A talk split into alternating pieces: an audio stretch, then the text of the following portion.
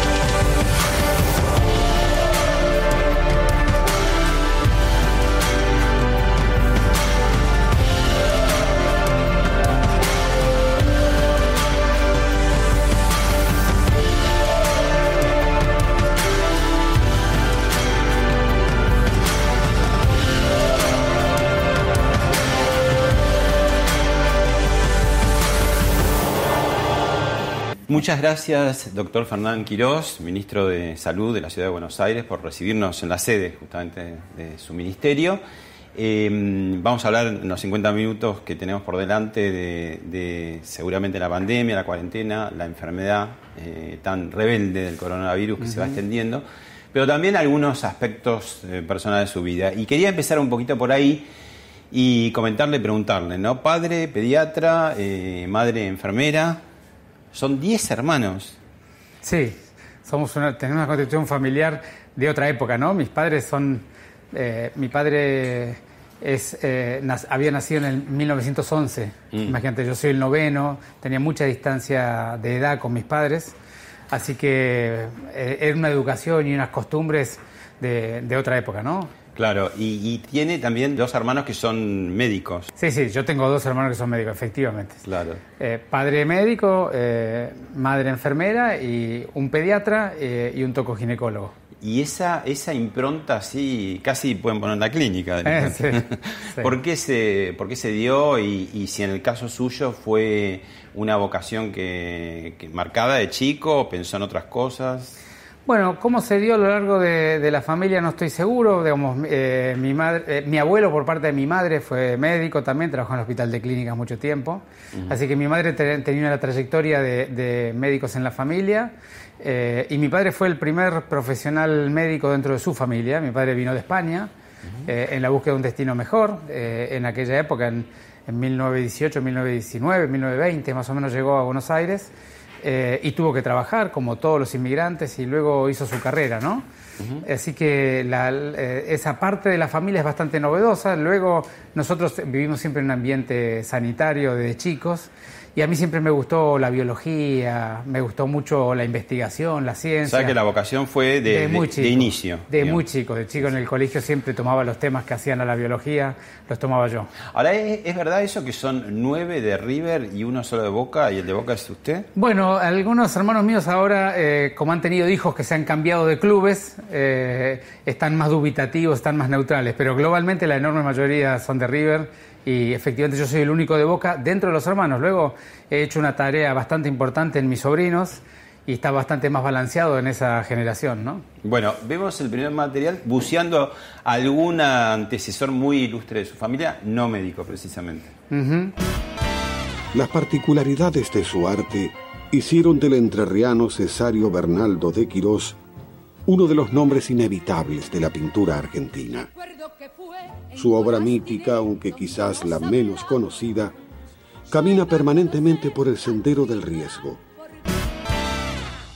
¿Usted es Fernández González Bernaldo Quirós? Sí, como mis padres tenían costumbre española, el primer apellido mío es de mi padre y el segundo de mi madre. El de mi madre es Bernaldo de Quirós, que ella era la sobrina del pintor, ¿no? Su, mi abuelo, por parte de mi madre, era el hermano del pintor. O sea que es su tío abuelo. Es mi tío abuelo, efectivamente.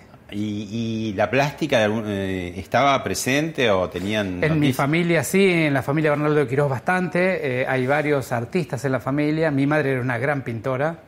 Además de enfermera. Además de enfermera, sí. Ella estudió enfermería, luego no la ejerció demasiado, estuvo siempre... La ejerció en, la casa con tantos hijos, ¿no? Todos los días. Claro. Con los accidentes cotidianos que teníamos los 10 así que la ejercía todos los días, pero eh, sobre, tenía, sobre todo tenía mucho foco de, manualidad, de actividades artesanales con las manos y la pintura era uno de sus talentos. ¿no? Doctor, ¿usted atendió alguna vez al doctor Raúl Alfonsín? Eh, sí, eh, Raúl y toda su familia se atendía mucho en el hospital su italiano. Mamá también, ¿no? a su mamá sobre todo, digamos, mi, mi maestro fue Mario Cámara, era el jefe de clínica médica de mi hospital y él lo atendía personalmente a Raúl. Eh, y alguna vez que él no podía o que necesitaba alguna ayuda, yo he ido a atenderlo y sobre todo atendí mucho a la madre, con la cual he tenido diálogos inolvidables. Es una mujer exquisita, con una inteligencia, una observación del mundo realmente muy interesante para escuchar. Hizo eh, después una eh, especialización de maestría de gobierno y sistema de salud en Cataluña. Así es. ha trabajado mucho, lo dijo recién, en el hospital italiano privado estudió. ¿Por qué, ¿Por qué empezó a estudiar la parte pública? ¿Por qué le interesó eso? Digamos, yo una vez que terminé, me recibí en la facultad, eh, entré en la residencia. ¿Diploma de honor? Sí, eh, tuve diploma de honor en la, UBA, donde me formé. Luego entré en la residencia de clínica médica en el hospital italiano. Me formé como internista eh, y luego de ello, gracias a las oportunidades que me dio mi maestro, Empecé a trabajar mucho en el plan de salud y en proyectos de gestión sanitaria en el hospital italiano. Luego desarrollé toda la iniciativa de informática y salud, un proyecto muy interesante de tecnología de la información en el hospital y eh, en la región. Creamos ahí una escuela de desarrollo muy importante allí.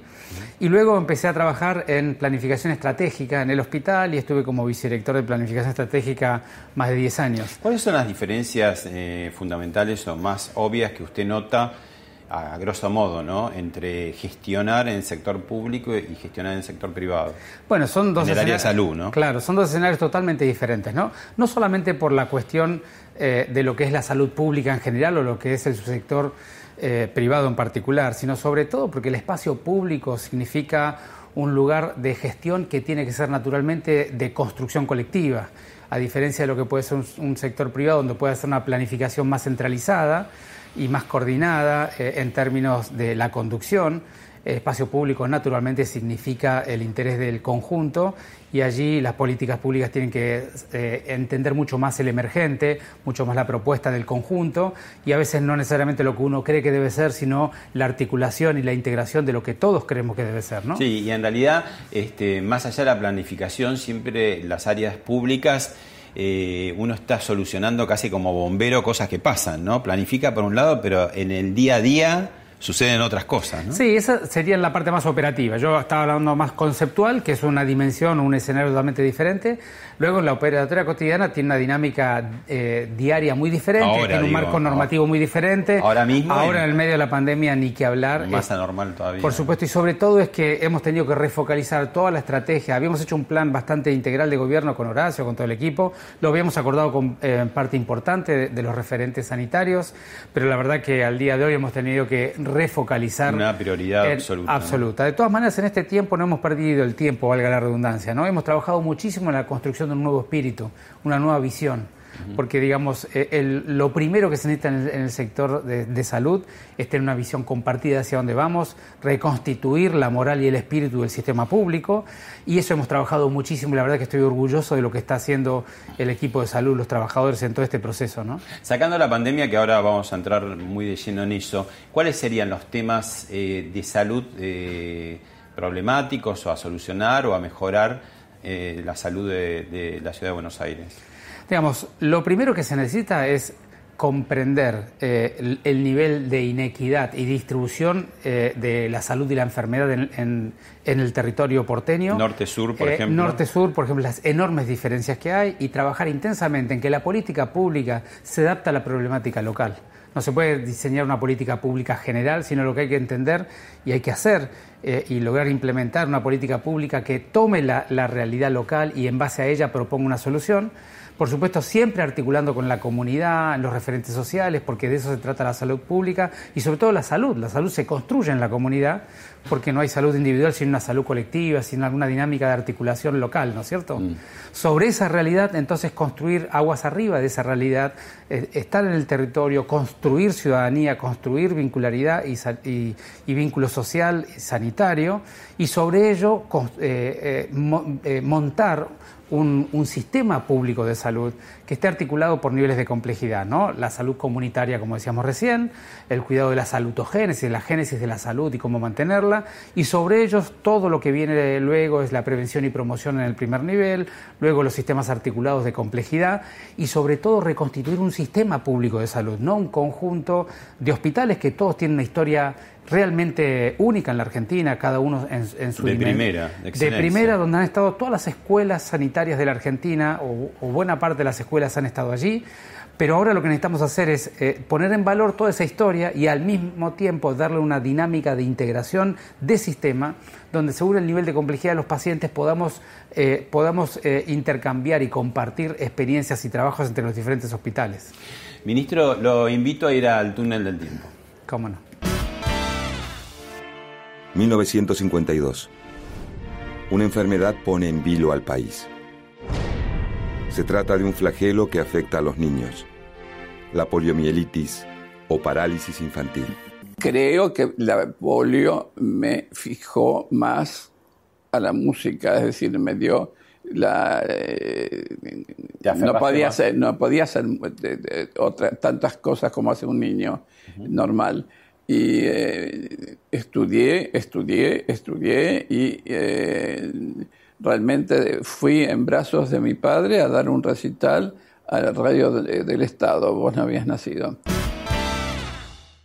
Bueno, hemos tenido otra pandemia no tan lejana, ¿no? Hace pocas décadas. Este, no, no, es que hay que remontarse a la gripe española o a la peste negra, ¿no? ¿Y qué, qué, qué, qué quedó de aquello, digamos, de esa pandemia, digamos, cómo fue manejada, cuál es la diferencia con esta que tenemos actualmente? Bueno, yo diría que lo primero que quedó de aquella situación es eh, la, cómo estas enfermedades que generan tanto daño en la sociedad, eh, el camino y el logro de la vacuna pueden ser una solución definitiva para ellas, ¿no? Pero mientras eh, tanto. pero mientras tanto hay que cuidarse y desarrollar políticas públicas. Y eso es un poco lo que yo creo que va a dejar esta pandemia cuando pase yo creo que varias enseñanzas. Lo primero es que esta pandemia vino a demostrar que, eh, digamos, que las inequidades sociales eh, son un, un área de cultivo y de terreno de dispersión de las pandemias por lo cual debemos trabajar en ellas que el vínculo del modelo productivo y social de las personas con la naturaleza son parte también de la potencialidad de nuevas pandemias, con lo cual deberíamos reflexionar y dialogar sobre cómo es el modelo de vinculación de los seres humanos con nuestro entorno, con nuestra naturaleza. Y se está reflexionando, porque digo, se habla mucho de esto, pero me parece que es como retórico, ¿no? Dicen, uy, debemos, la ecología, nos estábamos destruyendo el mundo, pero decir, en lo ejecutivo, en los pasos a dar, no se ve mucho. Bueno, yo creo que esto va a ser un proceso, ¿no es cierto? Creo que estamos todavía todos demasiado golpeados por el momento que estamos viviendo y muy ocupados en tratar, de, en tratar de salir de ella, pero naturalmente nadie pasa una catástrofe social de esta magnitud sin reflexionar. Yo creo que eso, todos vamos a hacer alguna parte de la reflexión. ¿Cuándo tuvo la primera noticia del coronavirus, de este, del COVID-19? ¿Y cuándo pensó que iba a ser peligroso para la Argentina? Bueno, yo te diría, la primera, no recuerdo el día exacto, pero los primeros días de enero, eh, cuando apareció el primer caso allá en, Wuhan, eh, yo creo que ha de haber sido el 3 o el 4 de enero, pero no me acuerdo con exactitud. Los primeros días de enero, cuando nos enteramos que había una nueva enfermedad que provocaba neumonía, todos los médicos que nos dedicamos a la salud pública estábamos esperando o sabíamos que podía ocurrir algo parecido.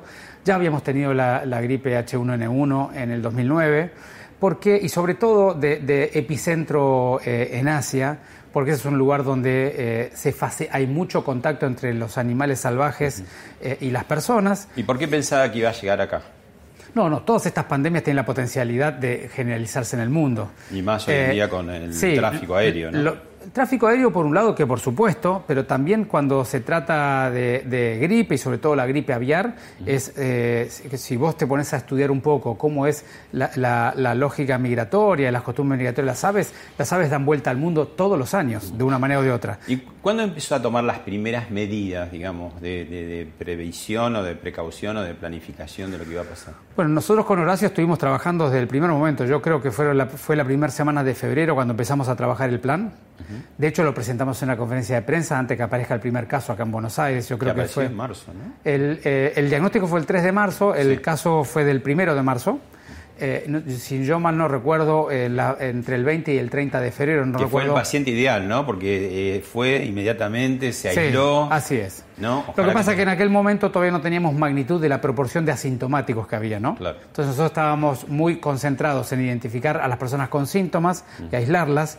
Eh, y el componente asintomático en esta enfermedad es tan grande, más de la mitad de los casos, que, eso fue un motivo por el cual se hizo pandémico, ¿no? Fue a todos los países del mundo. Al final tenía razón la primera ministra alemana, Angela Merkel, que dijo, cuando lo dijo, todos nos sorprendimos, ¿no? Dijo, el 70-80% de los alemanes van a contagiarse. ¿Esta enfermedad tiene que circular para que ceda o, cómo es? Yo lo dije al día siguiente que ella habló, me tomaron una entrevista y dije eh, lo que te voy a repetir ahora.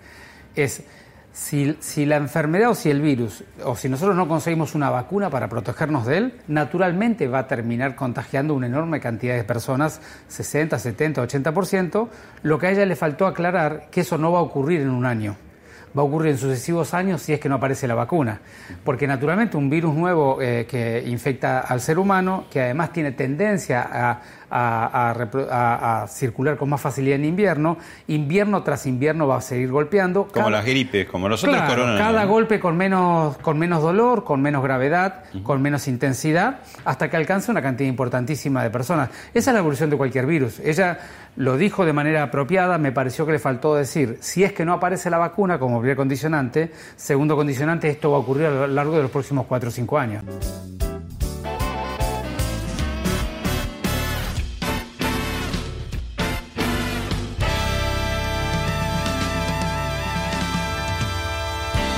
Explíquenos fácil qué es inmunidad de rebaño. Bueno, la inmunidad de rebaño es un concepto que se, utiliza mucho para las enfermedades que tienen vacuna.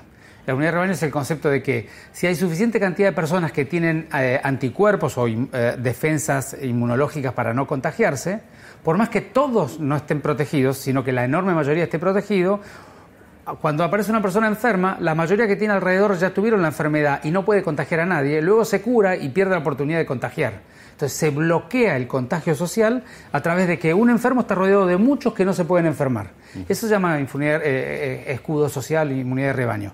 Esa inmunidad de rebaño naturalmente se conoce y se, y se utiliza mucho con las enfermedades que tienen vacuna, por ejemplo el sarampión. Cuando uno tiene una tasa de vacunación de sarampión muy alta, arriba del 90%, sabe que el sarampión no circula por la comunidad.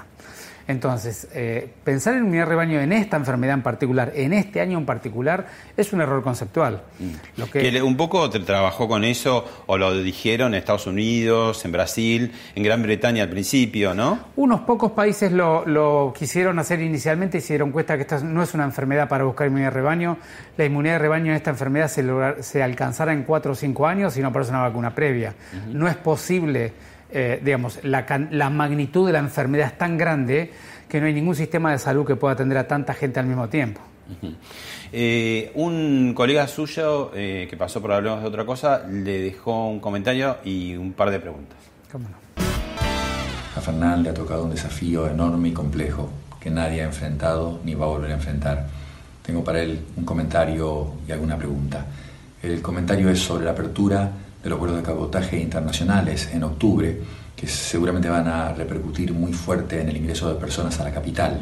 Sabemos que ese ingreso fue parte de la catástrofe que vivió Nueva York y explica en parte los brotes que tienen Europa, Oceanía y Asia en este momento. La pregunta es cómo se va a identificar y aislar a los posibles contagiados que ingresen a la capital en una escala mucho mayor al movimiento de personas que hay actualmente. Por último, sabemos que el diagnóstico de la persona contagiada es a través de la PCR. ¿Por qué el testeo ha sido siempre tan insuficiente? ¿Cuál es la razón o las razones para que la ciudad y el país no estén haciendo las decenas de miles de testeos necesarios para controlar la pandemia a través de la identificación de los contagiados y así poder aislarlos. Bueno, la primera, los aviones, que va, a haber mucho más. Bueno, son dos temas tremendamente pertinentes que comenta Conrado, ¿no? Eh, el primer aspecto de los aviones. Allí hay que tener eh, eh, presente la siguiente cuestión. Es muy importante en el tráfico internacional y en el nacional del cabotaje comprender la epidemiología de cada uno de los, de los orígenes porque naturalmente Nueva York tuvo el problema como tuvo Buenos Aires en aquella época, porque se trataba de un vínculo de países con circulación viral hacia un lugar sin circulación viral que no es el escenario actual de la Ciudad de Buenos Aires, ¿no es cierto? De manera que nosotros lo que hemos decidido es definir una política. Ustedes habían definido en el verano aquellos que llegaban del exterior los aislaban en hotel, que fue distinto de lo que hizo la provincia de Buenos Aires, que no lo hacía directamente, la gente se iba a sus casas. Así es, digamos, es, lo primero es toda persona que viene de, otro lugar tiene que estar 14 días en su casa. Nosotros identificamos que el cumplimiento de esa pauta con tanta gente era difícil de seguir y tomamos el enorme esfuerzo y decisión de albergarlos en hoteles durante 14 días. fueron como medio centenar de hoteles, ¿no? Sí, sí, eh, eh, fueron no solamente medio centenar de hoteles, sino un enorme esfuerzo de trabajo, porque hubo que organizar todo eso entre voluntarios y gente del Estado. Eh, y creemos que fue muy exitoso. De hecho, identificamos una cantidad importante de personas que traían el virus y que las podíamos identificar haciéndoles PCR al séptimo a décimo día que estuvieran en la ciudad de Buenos Aires. Ahora, empezamos a desandar esa política en aquella época cuando la, la tasa de circulación viral en la ciudad porteña, en la ciudadanía porteña era mayor al país de origen de donde venía, porque ahí ya el riesgo era, era más riesgo estar en la ciudad que venir de otra ciudad. Y eso es lo que vamos a hacer en el próximo estadio cuando empiece eh, nuevamente la circulación de gente. Mm. Y las, eh, la segunda pregunta que hace Conrado, yo le diría así, Conrado, es, nosotros, eh, ¿cuál es la estrategia de la Ciudad de Buenos Aires? Y vos lo sabes perfectamente bien, pero a lo mejor para la gente que nos está escuchando, ¿no? Es, acá se trata de identificar lo más precozmente posible a toda persona que potencialmente o tenga mayor riesgo que la población general de estar enferma. Entonces la estrategia de la Ciudad de Buenos Aires es a todas las personas que en el día previo se han enfermado, 1.000, 1.100, 1.200 personas por día, las llamamos, las identificamos y hacemos una investigación epidemiológica de todos sus contactos estrechos y convivientes. Sobre Contacto estrecho es toda persona que estuvo en contacto con el enfermo, ¿no es cierto? Sobre, de los contactos estrechos hay un subgrupo. Estrecho llama a la familia y a los eh, compañeros de trabajo. A todos los que estuvieron con él algún tiempo a menos de dos metros con riesgo de haberse contagiado. Ahora, el grupo de convivientes es un subgrupo de contactos estrechos muy particular de mucho riesgo. Entonces, nosotros lo que hemos hecho desde el primer día es a todos los contactos estrechos. Primero los aislábamos en el domicilio y frente a los síntomas los testeábamos. Eso fue en el mes de marzo y una parte de abril. En abril rápidamente notamos que la cantidad de asintomáticos era muy importante, por esto que decíamos de los hoteles, que los habíamos testeado a todos, encontramos que más de la mitad eran asintomáticos. Claro, porque usted en marzo, por ejemplo, había dicho que el pico iba a ser en mayo. Bueno, antes, de, antes que pongan la cuarentena, sí, de hecho hubiera sido, hubiera sido una catástrofe sanitaria si no hubiera estado la cuarentena precoz, ¿no? La cuarentena vino a mover toda la curva epidemiológica, a ayudarnos a aplanarla, ¿no? Y es un poco lo que estamos viviendo. Pero volviendo al planteo de Corrado, es cuando, eh, cuando nosotros notamos que más de la mitad de la gente era asintomática, testeando a la gente de los hoteles que venían y los que estaban enfermos sin ningún síntoma, decidimos ampliar la estrategia de testeo y más allá de testear a los que hacían síntomas estando aislados en su casa por ser contacto estrecho, empezamos a testear a todos los asintomáticos que convivían con las personas, pero que en lugares de mucho hacinamiento, típicamente en el barrio 31, 11, 14. ¿Ahí funcionó la inmunidad de rebaño? Bueno, en, el barrio 31 pudimos documentar que el 53% de las personas tenían anticuerpos, con los cuales evidentemente en ese barrio el nivel de protección social es muy grande. De hecho, no hemos vuelto a Por eso digo, fue muy fuerte y después es muy no, no, hubo más noticias. Así fueron todas las curvas. Las curvas que han sido muy, muy fuertes han bajado muy rápidamente y han dejado mucha protección. Las curvas que son más lentas tardan más en subir y tardan más en bajar, que es el caso global de la ciudad de Buenos Aires, ¿no? Pero entonces nosotros hemos ido ampliando el criterio de testeo. Luego empezamos a testear los convivientes asintomáticos cuando estaban en hacinamiento. Hace algo así como dos meses empezamos a testear a todos los convivientes asintomáticos de la ciudad de Buenos Aires. Y al día de hoy, hace unas semanas, unos días, comunicamos con Horacio que hemos ampliado el testeo entre el séptimo y el décimo día del contacto a todo contacto estrecho de un enfermo. ¿Por qué hay tan pocos testeos? ¿Hubo tan pocos testeos? Que ese es uno de los temas, ¿no? Es que este es el punto, es lo que uno tiene que definir, porque el testeo no es solamente numérico, todo el mundo habla de la cantidad de test, y el testeo es una buena investigación epidemiológica sobre el caso para identificar a todos sus contactos estrechos, ahí empieza el testeo. Luego, identificar a eh, los contactos estrechos, la totalidad de ellos, y testearlos, que es lo que estamos haciendo ahora y luego aislarlos, porque digamos, uno puede hacer muchos testeos. Si la persona luego sigue contagiando, ¿de qué sentido tuvo testearlo? Entonces, en la estrategia de eh, investigación, traqueo, testeo y aislamiento es un conjunto y, me parece que una forma de verlo correctamente es entender la capacidad que tiene el Estado porteño en identificar, procesar ese conjunto y a la totalidad de los candidatos de riesgo poderlos aislar. ¿Ya alcanzó el COVID la cantidad de víctimas eh, que tiene anualmente la Argentina, la Argentina en cardiopatías? Bueno, yo te diría dos cosas. Primero, eh, las, las, estadísticas de causas de muerte en la Argentina eh, no son muy exactas, con lo cual, eh, digamos, siempre hay algún nivel de error porque, digamos, los certificados de función no siempre tienen toda la completitud que tienen que tener, ¿no es cierto? Y luego, hay unos 340.000 personas que mueren por año, lo que da un promedio de 930 personas por día.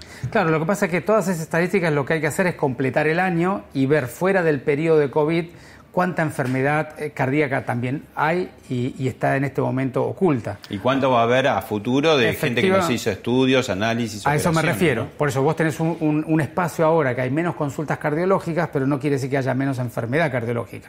Hay gente que no se quiere acercar al sistema de salud por, por temor. Nosotros hemos explicado una y mil veces que eso no es peligroso, que los hospitales están preparados para atenderlos de manera segura, pero naturalmente la gente eh, tiene eh, miedo a, a salir y eso se puede comprender. Igual hay menos gripe este año, ¿no? Hay decididamente hay menos enfermedades de la vía aérea, de, infecciones de la vía aérea en general. Hemos tenido muy poquita bronquiolitis en los niños y tenemos muy pocas resfríos y gripes en los adultos, lo cual eso es, bueno. Eso es un efecto de la cuarentena Por supuesto. Y, un poco de la responsabilidad social, ¿no? Porque digo, es una cuarentena en algún punto bastante libre, con restricciones fuertes en otros sentidos, educación, rutas, este, qué sé yo, sectores de la economía que todavía los bares. Bueno, hablando de los bares, lo invito a ver un, un video y lo charlamos. ¿Cómo no?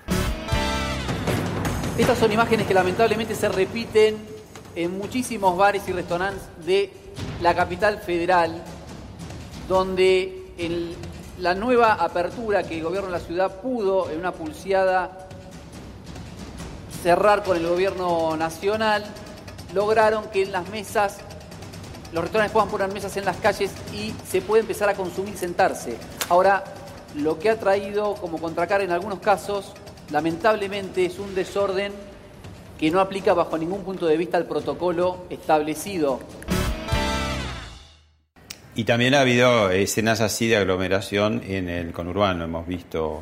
Sí, claro, acá hay un tema que es muy importante explicarle a, la ciudadanía y es lo que estábamos observando en estas investigaciones epidemiológicas que yo te contaba que hacemos sobre todos los nuevos enfermos de cada día es que cada vez se relataba, cuando uno le pregunta a la persona que se acaba de enfermar qué hizo los últimos días, desde que tuvo los síntomas y tres días para atrás que puede contagiar, con quién estuvo, a dónde anduvo, qué estuvo haciendo, cada vez identificábamos más encuentros sociales, familiares, recreativos, eh, puertas adentro de los domicilios. Así que la gente naturalmente finalmente no podía esperar y prescindir tanto tiempo. Exactamente. Entonces nosotros lo que tomamos la decisión es, dado que la ciudadanía ya no nos puede acompañar totalmente, porque hay un grupo que sí estaba acompañando y otro que no, eh, que no nos puede acompañar totalmente, lo que hemos intentado hacer con esta política pública es justamente darle un escape mucho más seguro al que estaba ocurriendo. Entonces, el, el, hecho de los espacios públicos lo que vienen a hacer es reemplazar el lugar cerrado o privado, que es el más peligroso de todos.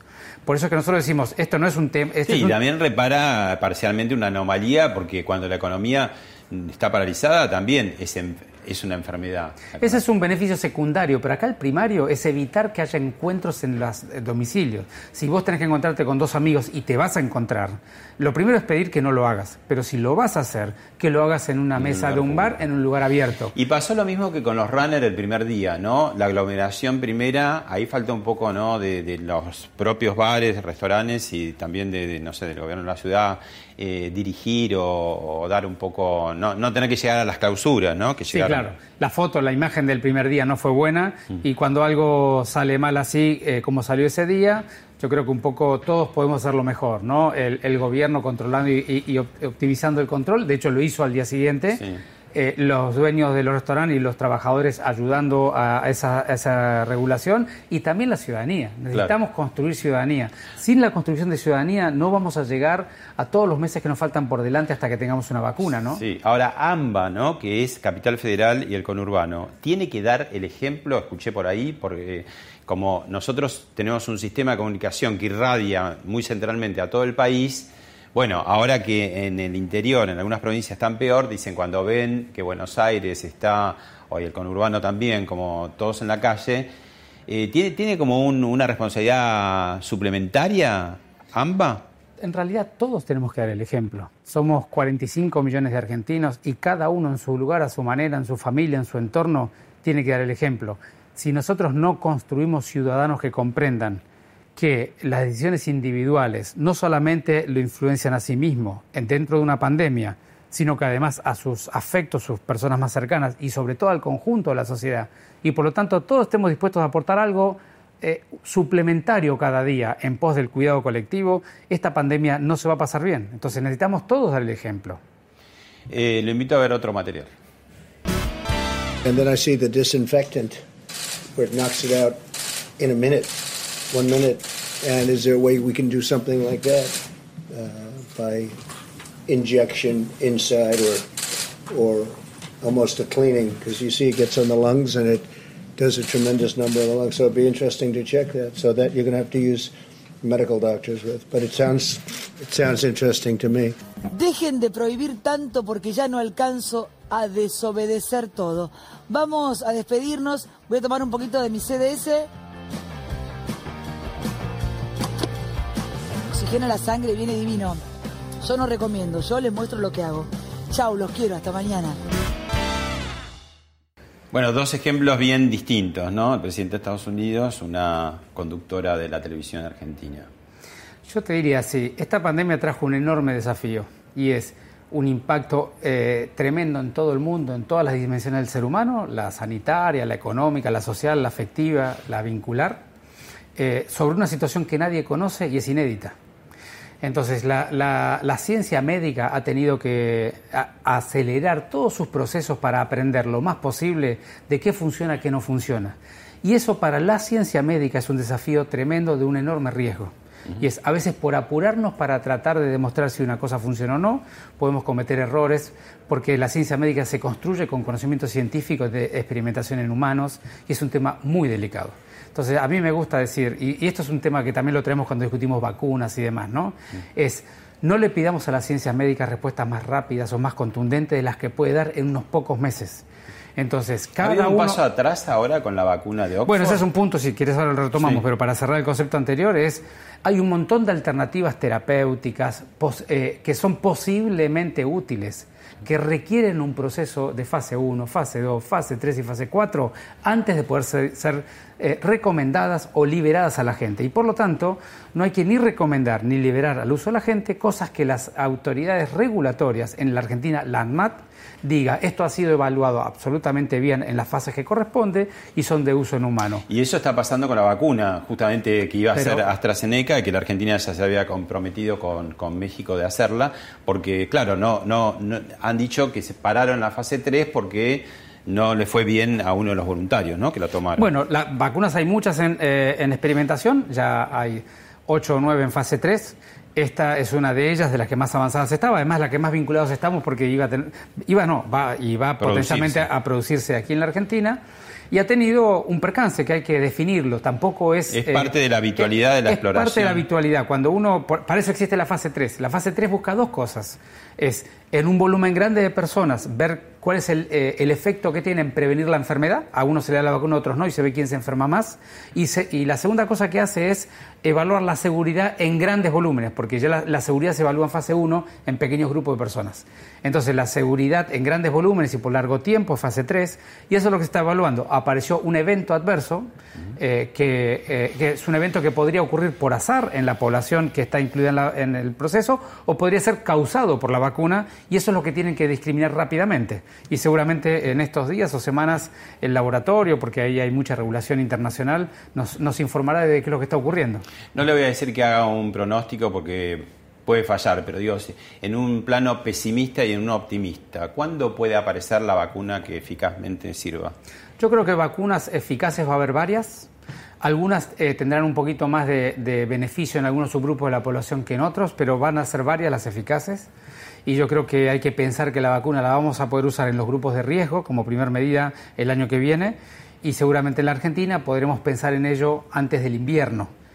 Es decir, por eso yo te decía hace un ratito, tenemos varios meses por delante antes de la vacuna, por lo cual eh, el camino hasta hacia la vacuna tiene que ser un camino de, intensificación del rastreo, testeo y aislamiento de un lado e intensificación de la construcción ciudadana y el comportamiento individual y colectivo. Ahora, el desafío es, en la medida que una pandemia se va alargando, ¿no? Y si este virus se alarga más de la cuenta, hemos visto que es muy imprevisible, su comportamiento es muy disímil según cada país, ¿no? En Uruguay vemos que tiene eh, el contagio es menor, pero la letalidad es mayor que en la Argentina, siendo un país con mucha menos gente. Y así vemos distintas situaciones. Si fuéramos, ojalá que no, ¿no? A un escenario de un virus eh, eh, agresivo permanente, este u otro, digo, no hay que poner mucho más esfuerzo en cómo nos vamos a defender y tratar de seguir la vida habitual, ¿no? Eh, de alguna manera. Sí, claro, por eso sea con una escafandra puesta o qué sé yo, ojalá que no. Claro, yo te decía, acá en las pandemias el comportamiento individual y colectivo son parte esencial de cómo lo vas a pasar. Entonces acá, por eso... pero si los gobiernos, tanto nacional o locales, piensan que la gente se va a quedar toda la vida en su casa, es No, no, por eso te estoy, justamente te estoy diciendo lo inverso, es cada uno de nosotros tenemos que aprender a cómo hacer lo que necesitamos hacer cada día, sin exponernos a riesgo, porque ya vimos la primera salida de los runners, ya vimos eh, lo que pasó el primer día allí. Es decir, lo que tenemos que hacer es ir adquiriendo capacidad de, aumentar nuestra posibilidad de hacer las cosas que queremos hacer dentro de un entorno cuidado. ¿Y qué es un entorno cuidado para este virus en particular? Siempre con un tapabocas bien colocado en la base de la nariz a la altura de los ojos, que llegue hasta el cuello, que respiremos a través de él que eh, estemos siempre a dos metros de distancia. Eso le iba a preguntar, el barbijo hay que cambiarlo, hay que lavarlo, eh, ¿cuánto dura? Ahí te contesto, pero déjame terminar la idea anterior. Y casi todos los encuentros que, tienen, que vayan al espacio público, que no hagamos encuentros en espacios cerrados y si estamos en un lugar cerrado, muy ventilado. Mm. Eh, Perdóname. El barbijo, ah. si es de uso, hay que cambiarlo, lavarlo. Eh, hay un eh, hay un eh, hay un videito que circula por internet que creo que es muy práctico, que es el barbijo es como la ropa interior, ¿no? Hay que cambiarlo todos los días, hay que lavarlo, hay que tenerlo seco y si se ensucia hay que lavarlo y cambiarlo. ¿Está fatigado el personal sanitario? Sí, por supuesto. Todo, todo, el personal esencial está fatigado, no solamente el sanitario, pero el sanitario particularmente porque al trabajo cotidiano, trabajo en condiciones muy, muy eh, incómodas y desagradables, como son poner toda esa ropa, el, eh, eh, si alguna vez tuviste la oportunidad de vestirte para ver un paciente COVID, te darás cuenta que es muy difícil sostener el tiempo con esa vestimenta, da mucho calor, te, cuesta respirar, se te empañan los ojos, no ves bien. Es una tarea y además luego la, parte de la incertidumbre, del riesgo, no solamente personal, para lo cual estás más preparado, sino sobre todo también de tu propia familia, tus seres queridos. Es un momento muy duro y muy difícil para todos, pero lo que tengo que decir es el profundo agradecimiento y respeto que los trabajadores de salud se están ganando, no solamente de este ministerio, que sería una cuestión menor, sino de toda la ciudadanía, de lo que están haciendo por cuidarnos. Y por eso también en vez de ponerlo como una contraposición, eh, me parece que es importante ponerlo como una, un trabajo colaborativo y conjunto. Todos tenemos que hacer un esfuerzo para cuidarnos también por ellos, ¿no? El fantasma de la saturación que se da acá y en el resto del mundo, ¿cómo, cómo estamos? Este Yo te diría, en la ciudad de Buenos Aires, el subsector público, eh, si no hay un cambio epidemiológico muy brutal, que no lo vemos a la vista, eh, está preparado para atender esta pandemia en lo que nos queda lo que no quiere decir que no tengamos que seguir trabajando y evitando los nuevos contagios, porque no es una sola cuestión solo que estés en condición de atenderlo, sino cuidar a los trabajadores de salud y sobre todo evitar la mortalidad que viene de venida de los enfermos, ¿no? Ahora, ustedes eh, hablan de una meseta hasta hace pocas semanas de unos 900, 1000 casos, ¿no? Y en las últimas semanas se están hablando de entre 1.000 y 1.300. Eh, hizo como un escalón la meseta. Sí, nosotros teníamos una estabilidad de casos hasta, yo te voy a decir exacto, hasta el 18 de julio, una estabilidad de casos que estaba entre 900 y 1.000, y desde el 18 de julio hasta el día de hoy, llevamos, esta es la novena semana, que estamos en una media móvil promedio. Eh, eso es tomando el día de hoy y los seis previos para nivelar sábado y domingo con martes y sí. Se promedian siete días siempre para tomar altos y bajos, pero siempre cada día los siete móviles. Es decir, el día de hoy te mueve el último día de atrás y siempre te vas moviendo siete días en promedio. Cuando haces la media móvil de los últimos siete días, el 18 de julio llegamos a 1.100 casos y al día de, de ayer estábamos en 1.150 casos. Y en el medio tuvimos tres subidas. A fin de julio una subida y una bajada entre el 5 y el 10 de agosto una subida y una bajada, y hace dos semanas una subida que lleva dos semanas empezando a bajar. Es decir, que nosotros decimos estamos en una meseta alta de 1.100 a 1.300 casos, aunque de ratos en esa meseta vos ves que sube y otros ratos ves que baja, ¿no es cierto? Eh, la Sociedad Argentina de Investigación Clínica dijo que, que puede haber un profundo agravamiento de la pandemia en Argentina. Eh, ¿Esto es así? ¿Dónde surge esa...? Sí, por supuesto. Nuevamente, eh, esta es una enfermedad que hay que mirarla por regiones y por ciudades. Cuando uno habla de la Argentina, es un terreno tan vasto, y ya lo viste, llevamos cinco meses en el área metropolitana, y resulta que desde esos cinco meses, recién hasta hace un mes, empezó a activarse algunas curvas en el interior. Entonces, cuando uno mira a Argentina en su conjunto, por supuesto que eh, es muy preocupante porque estamos con los números más altos, porque se han activado de manera importante muchas ciudades del interior. Entonces hay que mirar la epidemiología ciudad por ciudad. La ciudad de Buenos Aires tiene esto que estamos hablando, una larga trayectoria que ha eh, hecho un, eh, hacer un esfuerzo enorme a todos los ciudadanos y a todos los trabajadores y hoy estamos en el periodo que estábamos hablando. Hay ciudades en el interior que hace dos o tres semanas empezaron a tener casos de circulación comunitaria y hay ciudades en el interior que ya tienen muchos casos y están evolucionando. Cada lugar tiene que ser interpretado epidemiológicamente porque esto es una enfermedad que funciona regionalmente, no funciona nacionalmente. ¿Se hizo algo mal, además de los pocos testeos, digo, para estar en el top 10 de las enfermedades, siendo que otros países no hicieron cuarentenas tan... Eh, tan severas? Mira, yo te diría varias cosas al respecto. Primero, para hacer una evaluación eh, técnica y calificada, seguramente el momento de hacerlo va a ser cuando hayamos pasado el peor momento. Este es un momento todavía que hay que poner mucho foco en la atención de la pandemia, ¿no es cierto?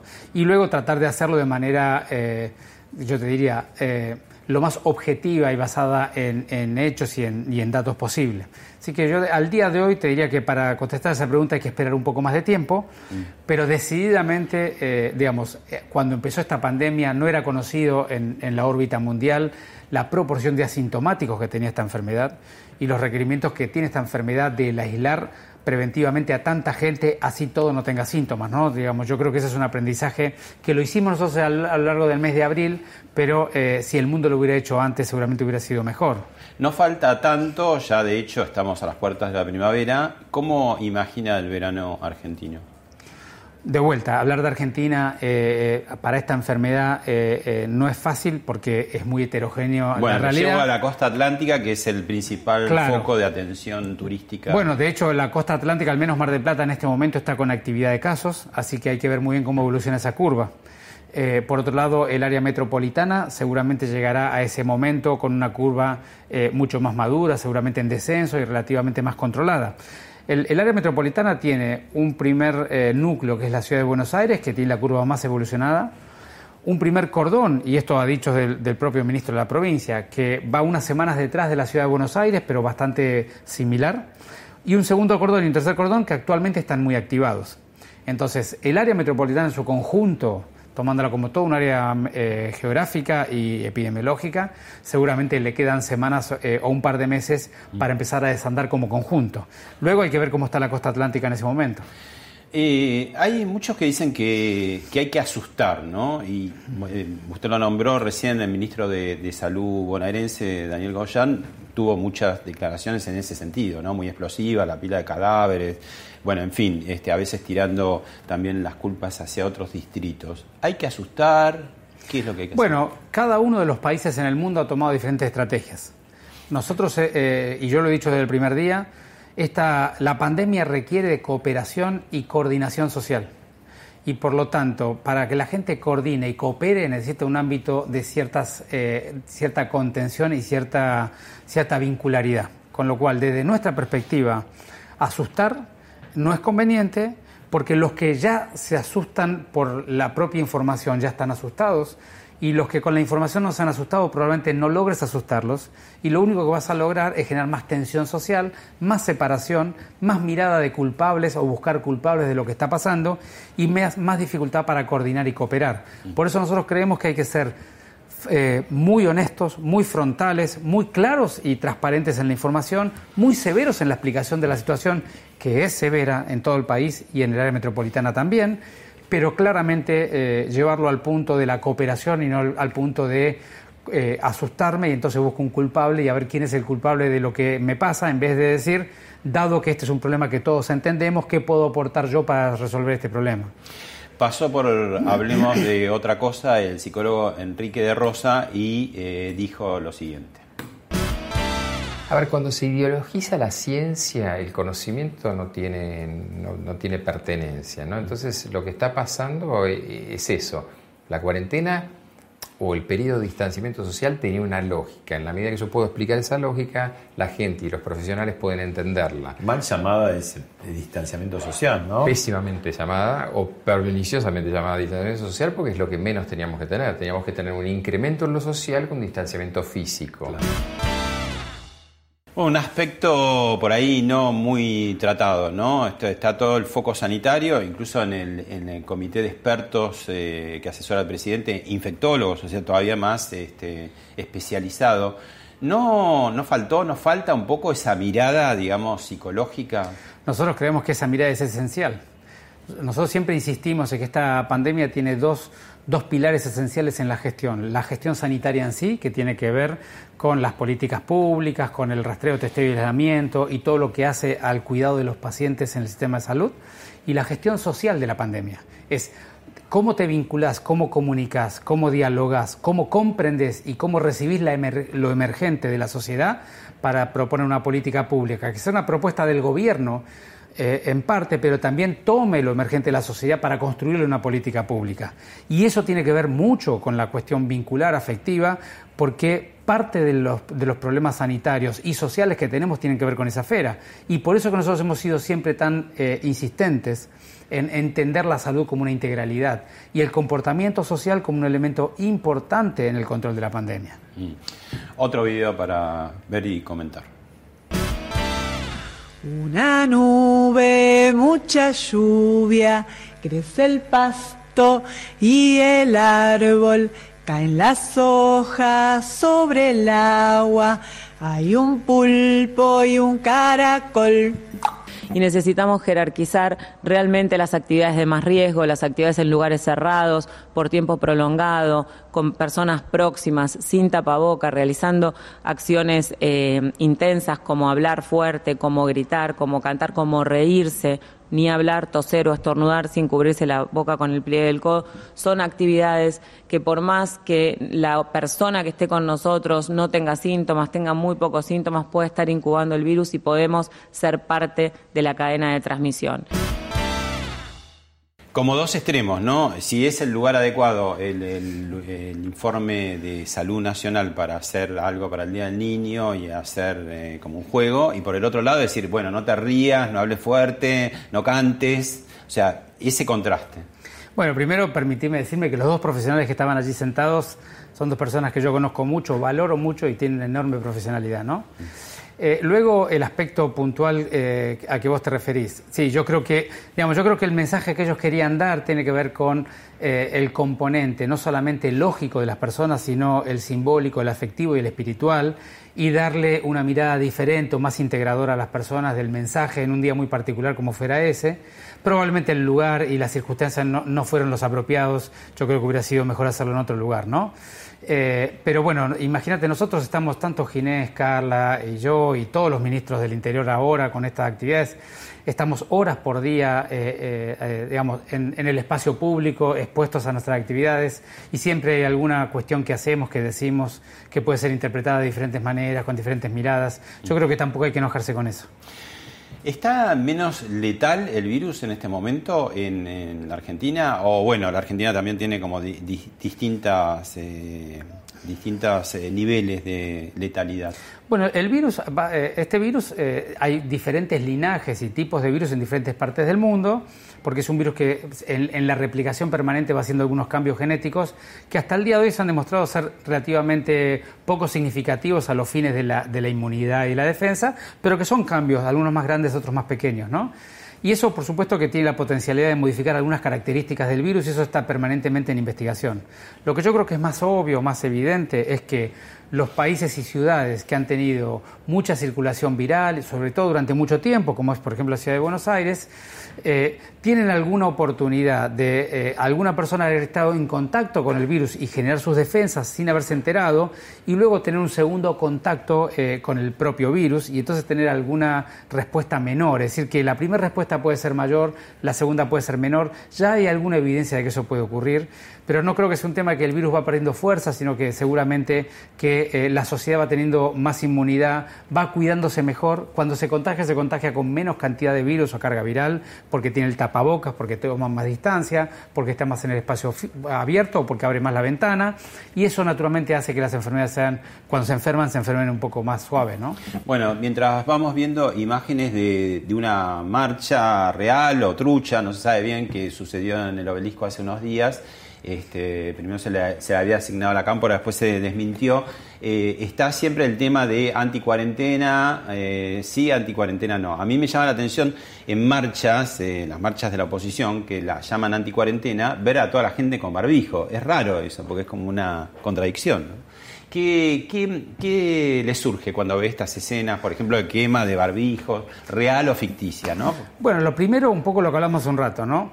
El hecho de no asustar y mostrar la información es construir ciudadanía y que cada uno decida apropiadamente bien en aceptar y acompañar las políticas públicas generales. ¿Por qué? Porque cuando la ciudadanía empieza a dividirse en grupos y cada uno considera que el otro está equivocado, se acabaron los puentes del diálogo y la construcción de un camino común. Entonces nosotros, al menos yo como funcionario público en este momento tan delicado, como ministro de Salud en esta pandemia, mi principal trabajo es mantener a la ciudadanía coordinando y cooperando con una mirada relativa, un denominador común, una mirada relativamente común de cómo nos vamos a cuidar, más allá de entender, respetar y, evaluar las enormes diferencias y heterogeneidad que tiene. Y que seamos eh, piadosos entre nosotros mismos. Más allá de que cada uno pueda tener su mirada, y yo he tenido un montón de personas que me dicen, mira, yo creo que esta cuarentena es excesiva, yo creo que no habría que hacerla así, pero dado que eh, están pidiendo que lo hagamos de esta manera, nosotros lo vamos a hacer igual. Y ese es el punto de un ciudadano, una persona que decidió entregar parte de lo que él haría por el cuidado de los demás. Entonces, a estas diferencias tan extremas, sobre todo el extremo este de quemar barbijos, que es un extremo al cual a mí me cuesta comprender, es el esfuerzo que tenemos que hacer como funcionarios de comprenderlo de todas maneras, el mecanismo de pensamiento, por qué piensan de esta manera, por qué actúan de esta manera, porque necesitamos poderle dar el mensaje apropiado para que puedan reflexionar y puedan volver al conjunto de la sociedad en donde estamos todos tratando de andar un camino de cuidado común respetando nuestras diferencias. Muchas gracias, ministro. No, por favor, gracias a ustedes. ¿eh?